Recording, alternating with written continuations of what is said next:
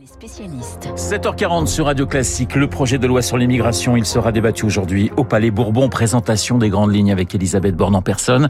L'immigration, notamment la volonté du gouvernement de régulariser les sans-papiers euh, dans des secteurs sous tension. Alain Fontaine, bonjour. Vous êtes le président de l'Association française des maîtres restaurateurs. Vous dirigez à Paris le Mesturet. La restauration n'est pas encore considérée comme un métier sous tension, mais je vous pose la question très directement. Faut-il régulariser dans vos établissements les travailleurs étrangers C'est évident. Oui, il faut régulariser les travailleurs étrangers qui travaillent euh, dans nos établissements, parce que s'ils ont choisi de travailler, c'est pas pour rien que ces travailleurs, je vais dire en souffrance administrative, ils déclarent leurs charges, ils ont des feuilles de paye.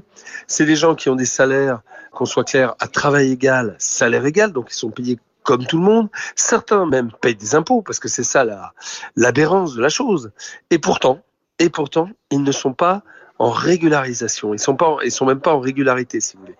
Et donc, il faut accélérer les procédures. Moi, j'ai un ou deux garçons comme ça dans ce style-là. Ça fait cinq, six mois qu'ils attendent. Alors, les préfectures, évidemment, sont à ce jour plutôt bienveillantes sur le sujet. Mais ça pose quand même un problème parce que ça veut dire que eux-mêmes, les employés, et le patron, on est borderline, clairement. Alain Fontaine, ça veut dire que sans ces salariés, vous ne pouvez pas travailler?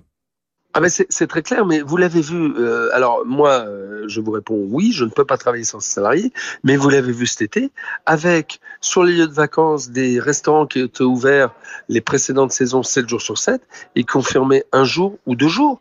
Vous le constatez aussi sur Paris, où il y a de moins en moins de restaurants ouverts le dimanche, enfin de, bons restaurants ouverts le dimanche, ou même le samedi et le dimanche. Donc oui, on a besoin de ces salariés parce que ils nous permettent d'avoir des équipes complètes qui peuvent tourner et on peut travailler.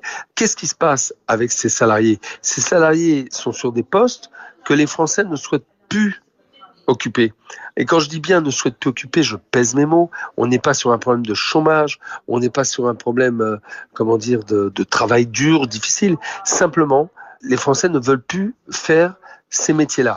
Et c'est comme ça. Vous êtes en train de nous dire que les Français ne veulent plus de ce rapport sacrificiel au travail, pour reprendre euh, les mots de Thierry Marx, le président de l'Union des métiers et des industries de l'hôtellerie. Mais ça veut dire quoi? Ça veut dire qu'il faut lancer des négociations sur l'organisation du travail, sur les salaires, même si vous les avez déjà augmentés. Il faut revoir tout ça. Il me semble que les choses avaient, avaient bougé au moment du Covid. Alors, Thierry Marx a repris des choses que nous, nous avions mis en place déjà dans mon restaurant, mais que j'avais euh, que j'avais mis en avant en mai de l'année dernière. C'est une véritable idée qu'on a depuis le début. Un, euh, supprimer les coupures. Ça, c'est clair que les coupures sont dévastatrices en termes d'attractivité. Parce que quand vous dites à quelqu'un, bah, écoute, tu vas gagner 1500 ou 1600 euros par mois, mais en plus, tu viendras de midi à 15h et puis tu repartiras, puis tu reviendras de 18h à minuit, ça va pas. Il y a quelque chose qui va pas.